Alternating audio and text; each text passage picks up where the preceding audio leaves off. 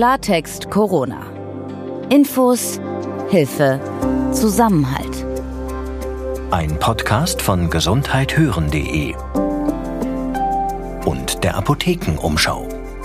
Einen schönen guten Tag. Mein Name ist Peter Glück. Und ich bin Dr. Dennis Ballwieser. Pflegen, das ist auch während der Corona-Pandemie eine der schwersten Aufgaben. Und wo da die Herausforderungen liegen, wie Pflegende jetzt unterstützt werden können, das wollen wir heute den Pflegebevollmächtigten der Bundesregierung, Andreas Westerfellhaus, fragen. Und wir sprechen über diese neue Obergrenze, die die Bundesregierung vergangene Woche beschlossen hat.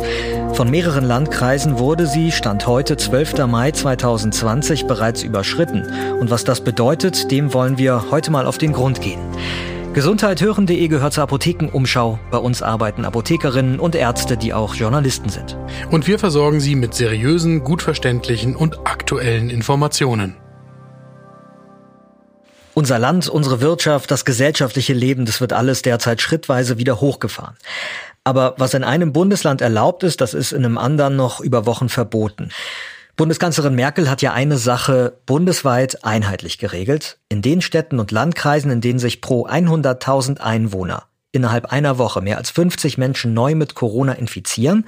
In diesen Regionen müssen die Beschränkungen dann sofort wieder eingeführt werden. Die Obergrenze ist hier das Stichwort. Aber was genau soll dadurch eigentlich erreicht werden und was verhindert, darüber wollen wir heute sprechen. Dennis, also diese Obergrenze. Hast du eine Erklärung eigentlich, wie man auf diese Zahl gekommen ist? 50 Neuinfektionen auf 100.000 Einwohner. Genauso wie viele andere frage ich mich im Moment auch, wie die Zahl 50 zustande kommt. Das haben ja unter anderem auch die Ärzte, die im Gesundheitswesen arbeiten, gefragt, woher diese Zahl denn komme. Das ist bisher öffentlich noch nicht erklärt. Es kann sein, dass die festgelegt worden ist, weil man gar nicht weiß, wo sie genau liegen muss. Es kann auch sein, dass da statistische Berechnungen dahinter liegen.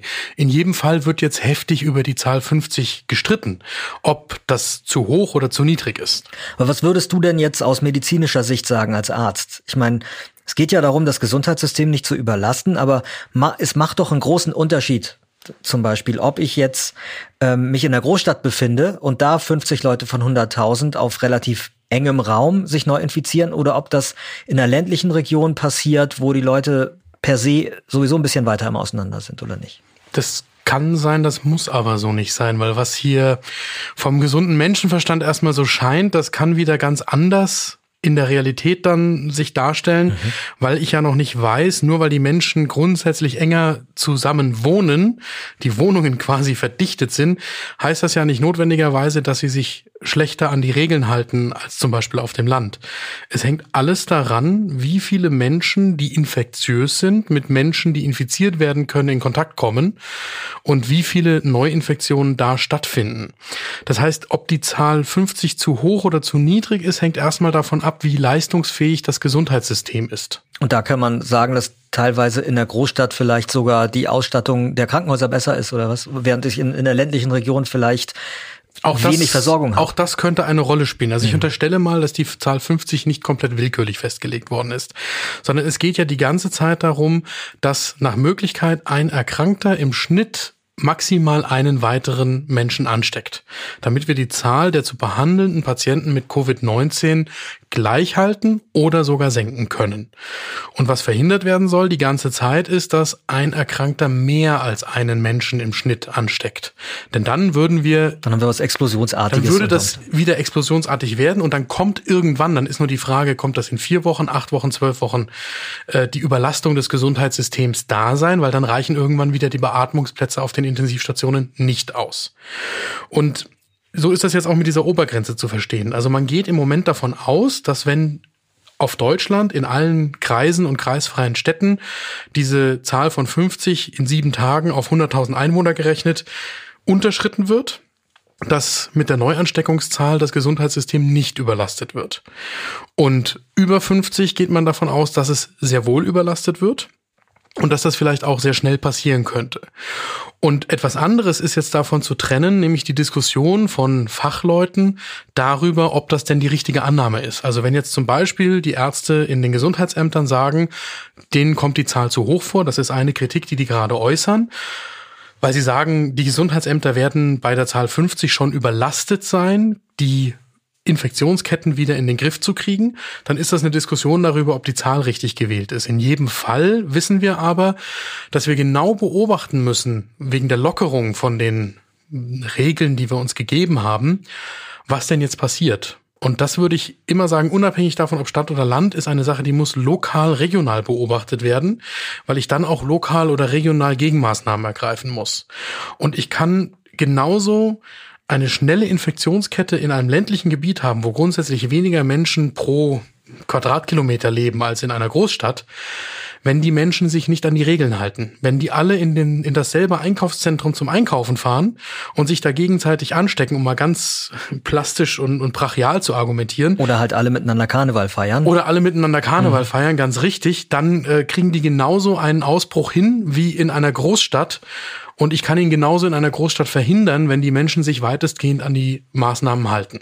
Okay, aber mich beschäftigt weiterhin die Vergleichbarkeit bundesweit. Also, weil das ist so eine Frage, die, die wird provoziert, wenn wir bundesweit so eine einheitliche Zahl haben wie diese 50.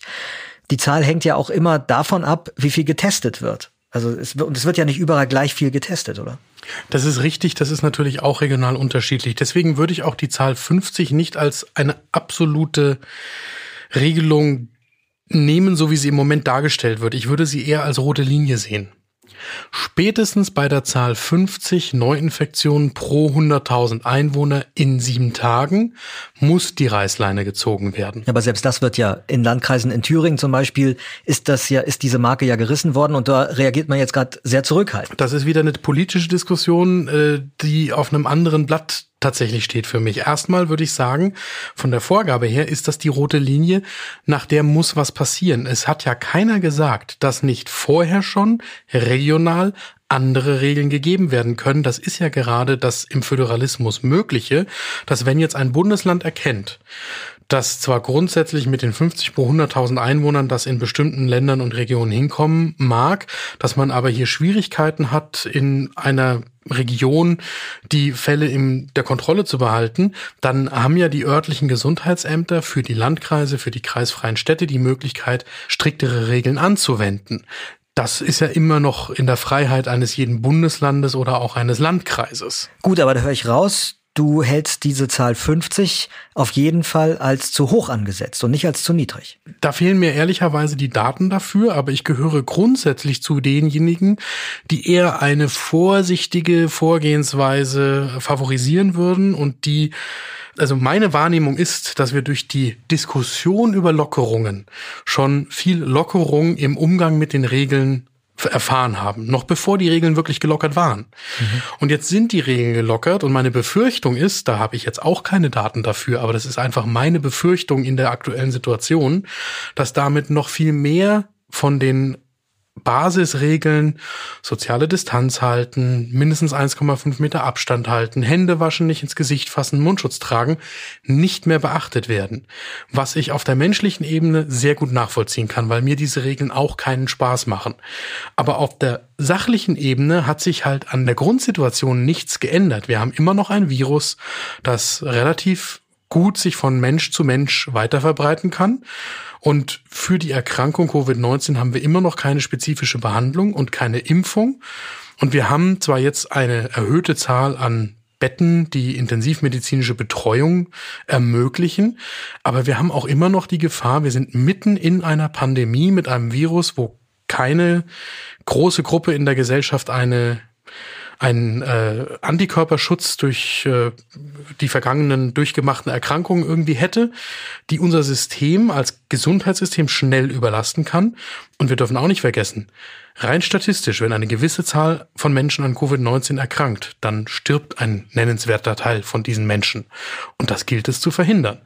So, und vor diesem ganzen Gesagten ist die 50 erstmal ein Ausgangspunkt für die weitere Diskussion. Jetzt müssen wir schauen, was passiert und ob die 50 äh, so gewählt ist, dass die Gesundheitssysteme in den Städten und Landkreisen damit zurechtkommen oder ob das wieder angepasst werden muss. Und das, was es nicht ist, was aber erstmal suggeriert wird durch diese einfache Zahl, ist eine einfache Lösung, wie man mit dem Problem umgehen kann. Dass man sagt, naja, unter 50 alles ist in Ordnung. So einfach ist es eben nicht, sondern wir müssen jetzt anschauen, was regional passiert, wenn wir um diese 50 herum Fallzahlen haben. Macht es denn eigentlich einen Unterschied, ob diese 50 Fälle irgendwo gehäuft auftreten, also Schlagwort Karnevalsfeier oder äh, Metzgereibetrieb, wo Leute sich also an einem Ort relativ gut nachweisbar auf einmal angesteckt haben, oder ob diese 50 Fälle quer verteilt sind durch einen Landkreis. Die Frage ist ja, worum geht es denn dem Gesundheitsamt dann? Das Gesundheitsamt muss dann versuchen, die Infektionskette zu unterbrechen. Und wenn ich einen Ort habe, wo ich festmachen kann, da sind die Infektionen, da haben sie stattgefunden, entweder zeitlich oder örtlich begrenzt, dann kann ich da hingehen, kann Maßnahmen verhängen, zum Beispiel einen Betrieb schließen oder eine Veranstaltung unterbinden. Und dann unterbreche ich vermutlich auch die Infektionskette. Wenn das jetzt von Familie zu Familie gehen würde und es ist gar nicht so richtig herauszukriegen, wo die sich denn mal getroffen haben oder wo das Virus da sich weiter verbreitet hat, dann hätte es das Gesundheitsamt natürlich viel schwieriger, auch die Weiterinfektion zu unterbinden, weil man nicht weiß, wo man ansetzen soll. Und das ist ja auch so ein bisschen die Frage, was denn jetzt passiert, wenn wir zum Beispiel Schulen wieder öffnen. Und wenn wir die Besuche von Familien mit anderen Familien wieder erlauben und wo man dann abwarten muss, denn da hängt es dann ganz konkret von dem Einhalten der Basismaßnahmen ab, dass verhindert wird, dass in solchen Kontakten das Virus weitergegeben wird, wo es das Gesundheitsamt hinterher viel schwerer hätte, die Kette nachzuvollziehen und dann zu beenden. Also letztendlich befinden wir uns weiterhin da kommen wir ja auch immer wieder an diesen Punkt, schon bei der Frage, wie Wissenschaft funktioniert, die wir uns immer wieder auch angeschaut haben. Auch hier, es ist dieses Trial and Error, also ausprobieren, Fehler machen, möglicherweise nachjustieren. Wir sind, wir haben halt eben eine Situation, die wir so noch nicht hatten. Genau, das ist genau das, ist das, das was Problem. so schwer auszuhalten das, ist. Und das ne? ist ganz schwer auszuhalten, weil wir da eben so deutlich merken, dass wir Teil dieses Experimentes mhm. letzten Endes sind, um den besten Weg herauszufinden. Und das ist kein schönes Gefühl. Und das andere ist eben, dass unser Gefühl, das glaube ich in der Gesellschaft sich schon breit gemacht hat in den letzten Tagen, naja, jetzt ist das Schlimmste ja geschafft. Das stimmt halt einfach nicht. Wir wissen es nicht. Es kann sein, dass das Schlimmste geschafft ist. Es kann aber eben schön. auch, ja, es wäre auch schön, das wünschen wir uns alle. Hm. Es kann aber eben auch sein, dass wir eine zweite Welle kriegen, dass wir eine dritte Welle kriegen. Es kann sein, dass es länger dauert, bis wir einen Impfstoff haben. Das wissen wir einfach nicht. Und das ist extrem schwer auszuhalten. Vom Robert Koch Institut im RKI, da kommt ja immer wieder die aktuelle Reproduktionszahl R-Wert wird das auch genannt und diese Zahl, das ist ja die, aus der man ablesen kann, wie viele weitere Personen eine an Covid-19 erkrankte Person ansteckt. Jetzt heißt es, heute wieder ganz aktuell, dieser Wert wird sich ungefähr bei eins einpendeln. Ganz ehrlich, das versteht keiner, weil jetzt hieß es doch wochenlang, wir müssen unbedingt darauf achten, dass eben dieser Wert nicht steigt. Er würde wahrscheinlich ins Unermessliche steigen, wenn wir uns nicht alle an die ganz strengen Regeln halten, an die wir uns jetzt wochenlang gehalten haben. Daran hat sich auch nichts geändert. Ja, doch. Jetzt gibt's die Lockerung. Jetzt gehen Menschen wieder mehr raus. Ähm, die Ansteckungsgefahr steigt einfach dadurch. Da kannst du mir nichts anderes erzählen. Und trotzdem soll sich der R-Wert jetzt bei eins einpendeln und nicht weiter steigen. Ich verstehe da den.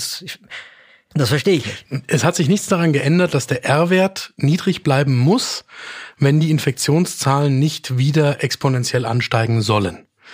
Und die Annahme, dass der R-Wert jetzt sich bei ungefähr eins einpendeln wird, das verstehe ich so, wenn die Regeln weiter funktionieren, wenn sich alle an die Basismaßnahmen halten, dann wird er sich um die eins einpendeln. Ich bin gestern zum ersten Mal seit langem wieder S-Bahn gefahren. Die war echt voll. Und ja, die hatten alle Masken auf, die Leute da. Und trotzdem waren verhältnismäßig viele Menschen auf engem Raum für eine gewisse Zeit zusammen. Und wenn es nicht funktioniert und die Regeln nicht eingehalten werden, dann wird der R-Wert auch wieder ansteigen. Das weiß ja heute noch keiner. Es ist relativ simpel, weil der R-Wert ja ein so einfaches Instrument eigentlich ist. Wenn die Basismaßnahmen nicht funktionieren und wenn wieder ein Mensch im Mittel mehr als einen weiteren ansteckt, dann wird die R-Zahl auch wieder ansteigen. Über die Reproduktionszahl reden wir morgen nochmal ausführlicher, schlage ich vor. Ähm, und dann klären wir zum Beispiel auch, warum es bei weitem nicht die einzige Zahl ist, die man beobachten sollte. Sehr gerne.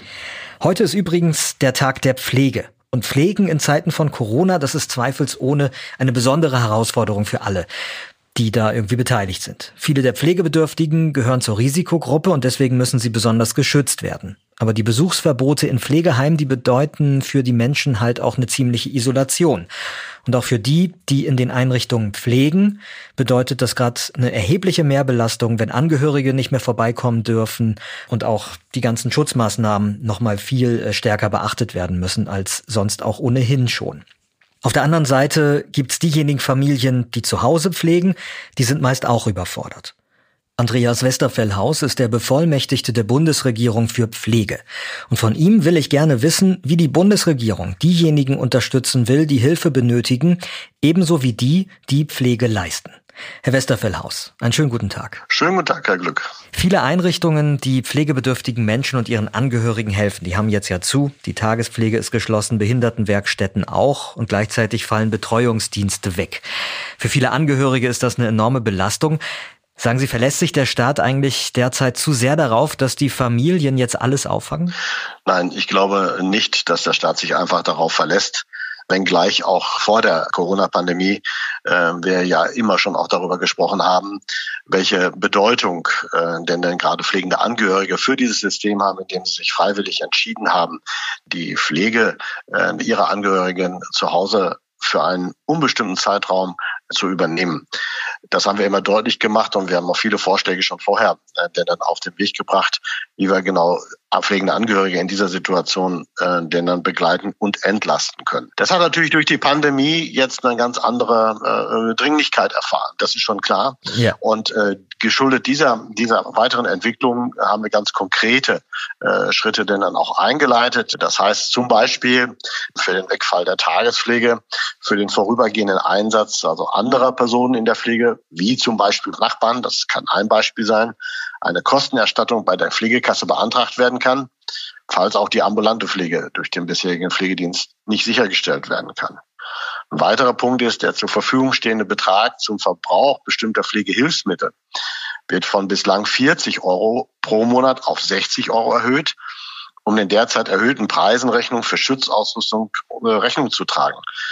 Die zehntägige Auszeit zur Überbrückung von Versorgungsengpässen wird ausgedehnt und bis zum 30.09.2020 gibt es einen separaten Anspruch auf Pflegeunterstützungsgeld von bis zu zehn Tagen, wenn Beschäftigte aufgrund einer Corona-bedingten und anderweitig nicht behebbaren Versorgungslücke die pflegerische Versorgung eines nahen Angehörigen selbst organisieren oder sicherstellen müssen. Genau, es, es, gibt ja Angehörige, die wirklich sehr plötzlich jetzt ihre pflegebedürftigen Familienmitglieder zu Hause stark unterstützen müssen und die eigentlich ihr Leben so organisiert haben, dass sie arbeiten gehen, das jetzt eigentlich kaum mehr machen können. Da reichen zehn Tage Unterstützung auch nicht aus. Haben Sie die auch im Blick? Ja, deswegen ist mein Vorschlag ja zum Beispiel, den Menschen auch einen äh, festen Berater an die Seite zu stellen. Wir haben das einen Pflege-Co-Piloten genannt. Es geht nicht nur darum zu sagen, wie werde ich freigestellt, sondern letztendlich, äh, wie, wie komme ich denn letztendlich auch an Gelder und wie kann ich beraten werden? Und Menschen sind in dieser Situation häufig orientierungslos. So, nun haben wir gesagt, zehn Tage, das war das Pflegezeitgesetz vorgesehen. Jetzt ist die eine Verlängerung möglich, wenn in dieser Zeit immer noch nichts funktioniert oder es noch, noch nicht sichergestellt werden kann. Aber auch hier sind die Herausforderungen sicherlich nur ganz individuell zu lösen, in Gesprächen mit meinem Arbeitgeber, ihm die Situation zu schildern, in der Diskussion äh, mit den Ländern, was, was kann ich vor Ort letztendlich hier tun und wie kann ich auch meine finanziellen Belastungen hiermit ausgleichen. Aber das ist sehr, sehr stark geprägte individuelle Lösung. Das, worauf Sie vielleicht abzielen, ist, wenn ich es noch viel länger denn dann für die Pflege denn dann brauche, wie kann ich auch meine Absicherung denn dann mm, persönlich vornehmen? Was ist mit meinem Einkommen, was dann vielleicht möglicherweise nicht mehr gezahlt wird, wenn mein Arbeitgeber mich zwar freistellt, aber das Gehalt nicht weiterzahlt? Genau. Also hier gibt es eine sehr intensive politische Diskussion und da muss ich sagen, bin ich auch sehr froh darum, dass sich viel mehr Menschen an dieser Diskussion auch aus der Gesellschaft beteiligen, weil sie merken, es geht uns doch am Ende des Tages alle an. Wir haben viel zu lange das Thema Pflege und pflegerische Versorgung so an die Ränder gedrängt, so nach dem Motto, vielleicht trifft es mich ja nicht. Und jetzt merken wir, dass wir in eine Situation hineingeraten, wo viele, viele Haushalte, viele, viele Partnerschaften, Gemeinsamkeiten, Familien ganz anders damit betroffen sind. Und hier gilt es, gesellschaftlich nach Lösungen zu suchen, weil am Ende des Tages müssen wir die Lösung nicht nur sicherstellen und durch Menschen anbieten, sondern wir müssen sie auch alle miteinander finanzieren. Lassen Sie uns mal auf die Profis auch schauen, also den Pflegenden in den Heimen und Krankenhäusern zum Beispiel. Für die wird an Fenstern teilweise viel geklatscht die letzte Zeit, aber bekommen die außer der symbolischen Anerkennung derzeit auch konkrete Unterstützung? Haben Sie da was geplant? Ja, äh, Sie haben natürlich recht. Äh, auch da gilt, äh, dass die pflegerischen Leistungen jetzt sichtbar werden. Und am eindrücklichsten sind sicherlich auch die Bilder, die uns von den Intensivstationen erreichen. Hier wird klar, welcher, welche Systemrelevanz, so nennen wir das jetzt ja alle miteinander, denn dass die Tätigkeit Pflege mit ihrer hohen Kompetenz äh, denn dann darstellt, wie hochqualifiziert sie sind wie äh, äh, motiviert sie sind, wie sie sich freiwillig melden, zusätzliche Schichten zu übernehmen und weit auch über ihre Belastungsgrenzen häufig hinausgehen. So, und da darf es natürlich nicht beim Applaudieren bleiben, weil Pflegende beklagen, Mensch, ich habe zwar eine 38-Stunden-Woche oder 39,5-Stunden-Woche, aber ich habe keine planbare Freizeit, ich habe kein planbares Wochenende und das sind Dinge, die sich ändern müssen. Es braucht eine andere Form der, äh, der Finanzierung, der Bezahlung, der tariflichen Entlohnung. Und lassen Sie mich auf eins hinweisen. Wir sind so gut ausgebildet, wir haben Pflege studiert möglicherweise und ähm, finden uns dann nach dem Examen in einer Situation, diese Dinge, für die wir qualifiziert sind, äh, denn dann nicht tun zu dürfen. Eine befehlende Berufsautonomie einer Berufsgruppe, die, die die Dinge sehr gut leisten kann im Sinne der Menschen, nämlich der selbstständigen Ausübung der Heilkunde, nämlich vorbehaltene Tätigkeiten umzusetzen. Wenn man das einer Berufsgruppe permanent abspricht, hat das mit Wertschätzung und sicherer Versorgung nichts zu tun.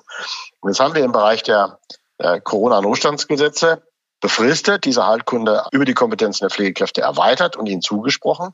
Das war längst überfällig. Ich habe auch schon längere Zeit das angemahnt muss allerdings auch nach der Krise beibehalten werden. Denn Fachkräfte können weit mehr als ärztliche Anordnungen ausführen. Ein Thema, das auch immer wieder aufpoppt, das ist äh, der Infektionsschutz, also Schutzkleidung, Desinfektionsmittel. Da war lange ein Mangel und ich habe auch den Eindruck, dass der ähm, weiterhin nicht so hundertprozentig behoben ist. Oder wie ist da Ihr Eindruck? Ähm, Gibt es da mittlerweile genug Schutz? Wissen Sie, wenn die ganze Welt gleichzeitig nach Schutzausrüstung äh, ruft, dann war eine solche Entwicklung schwer vorhersehbar. Denn ich kenne keine Übersicht über Lagerbestände äh, denn der einzelnen Arbeitgeber, denn dann auch in ihren Kellern dazu. Also, ich will sagen, die Produktion und die, die, die Lieferungen, die nach Deutschland gekommen sind, äh, sind massiv hochgefahren worden. Und ich weiß, dass die Verteilung sehr viel besser funktioniert. Ich glaube, wir sind hier auf dem richtigen Weg. Lassen Sie mich das ganz klar sagen, es kein Missverständnis gibt. Schutzausrüstung für die professionelle Pflege in allen Sektoren zum Schutz der Menschen und zum Schutz derjenigen, die die Leistung erbringen, sind unabdingbar. Und hier muss das ganze Augengemerk, wie wir es jetzt auch machen, angesetzt werden, damit es hier äh, nicht nochmal zu, zu, zu Engpässen oder aber auch äh, zu Fehlen von ausreichend Schutzausrüstung äh, denn dann gehört. Aber eins ist auch richtig immer da die richtige Schutzausrüstung, wo sie hingehört. Und die sieht bei Profis anders aus, als wenn wir uns im häuslichen Bereich schützen. Die Diskussion um mögliche Lockerungen der, der Beschränkungen, die wird gerade in den letzten Tagen immer lebhafter. So ist meine Beobachtung und es wird auch immer gefordert, das Besuchsverbot in Pflegeheimen zu lockern. Wie wahrscheinlich äh, sind da Lockerungen in diesem Bereich Ihrer Einschätzung nach und wie könnten die aussehen? Naja, wissen Sie, wie wahrscheinlich diese Lockerungen sind? Äh, äh, da bin ich ganz normaler Bürger, äh, wie, wie Sie auch. Und äh, wir nehmen das dann ja sehr häufig über die Medien wahr, in welchen Bereichen äh, wir dann ganz unterschiedliche Vorgehensweisen äh, denn dann haben. Äh, ich würde aber zu Beginn gerne eines betonen, äh, weil wir natürlich äh, die Besuchsverbote gerade in der stationären Langzeitpflegeeinrichtung, denn dann durch, durch Länder oder denn dann auch durch andere Verordnungen, denn dann ähm, in, in Kraft getreten sind, eine Situation ist, die gerade die Pflegebedürftigen, aber auch die Angehörigen über die Maßen belastet. Aber sie sind getroffen worden zum Schutz aus der Verantwortung, der politischen Verantwortung heraus, diese Menschen zu schützen. Denn sie sind dort nicht, weil sie alt sind, sondern sie sind dort, weil sie pflegebedürftig sind, weil sie Unterstützung brauchen, weil sie vielleicht Begleiterkrankungen haben. Und wir wissen, dass dort ein Virus, der dort eintritt und auf eine andere Erkrankung sich aufsetzt, verheerende Wirkung auslösen kann. Nun darf man eines aber nicht verhehlen. Man muss immer im Auge haben, das eine ist der Schutz, aber zu welchem Preis? Und es darf keine äh, äh, Isolation um jeden Preis geben, der dann ganz andere äh, Nebenwirkungen auslöst, wie zum Beispiel Nahrungsverweigerung, Aufnahme äh, herabrutsch, äh, hineinrutschen in eine Depression, Verzweiflung, Unrastigkeit. Also wenn Menschen deswegen geschädigt werden, wenn sie in einer Lebensendphase, in einer Sterbephase auf ihre Angehörigen verzichten müssen, was ich nicht verstehen kann, wenn so etwas umgesetzt werden kann, dann brauche ich kreative Möglichkeiten. Habe ich eine Möglichkeit, in meiner Einrichtung jemanden so zu geleiten, dass er nicht mit anderen Menschen in Kontakt kommt, in voller, voller Schutzkleidung, damit er den sterbenden Vater die Hand halten kann? Oder geht das über einen Besuch über die Terrasse? Geht das über eine Plexiglasscheibe? Es gilt auch immer, das Wohl des Menschen auch in der Lebensendphase im Blick zu haben. Und wie sich landesweite Regelungen hier entwickeln, bleibt der allgemeinen Pandemieentwicklung ja äh, denn dann vorbehalten. Aber nochmal, wir reden hier immer über eine sehr labile, gefährdete Gruppe, weil sie eben auch zusätzliche Erkrankungen haben. Aber das, es gibt nicht das Recht daraus, alle anderen Rechte denn dann abzuerkennen, wie die Teilhabe an der Gesellschaft, am gesellschaftlichen Leben, an der Kommunikation, Vereinsamung, ist sicherlich etwas fürchterliches. Herr Westerfellhaus, ich danke Ihnen sehr für das Gespräch. Sehr gerne, Herr Glück. Verschwörungsideologen befeuern gerade Stimmungen, die sich gegen die Corona-Schutzmaßnahmen richten. Das äußert sich auch in den Demonstrationen, die es ja am vergangenen Sonntag gab. Vieles von dem, was dort als Tatsachen dargestellt wird, das beruht auf sogenannten Fake News in den sozialen Medien. Jetzt hat Twitter angekündigt, härter gegen die Verbreitung falscher Informationen über das Coronavirus vorzugehen. Nachrichten, durch die Menschen zu Schaden kommen könnten, die werden jetzt gelöscht. Andere werden mit einem Verweis auf vertrauenswürdige Quellen versehen. Ich bin Peter Glück. Und ich bin Dr. Dennis Ballwieser. Und in der nächsten Folge werden wir also mehr über den R-Wert sprechen. Und außerdem darüber, was für Testmöglichkeiten es mittlerweile eigentlich gibt, wie zuverlässig die sind und wie Corona eigentlich die Arbeit in den Laboren in Deutschland verändert hat. Dr. Marc Becker vom Labor Becker in München, einem der großen medizinischen Labore in Süddeutschland, ist bei uns zu Gast. Wenn Sie medizinische Fragen rund um Corona haben, können Sie uns die gerne jederzeit per E-Mail zukommen lassen. Bitte schicken Sie Ihre Mail an redaktion.gesundheit-hören.de. Und wenn Ihnen unser Podcast gefällt, dann abonnieren Sie uns doch einfach, dann wissen Sie immer, wenn es was Neues gibt von uns. Klartext Corona. Ein Podcast von gesundheithören.de und der Apothekenumschau.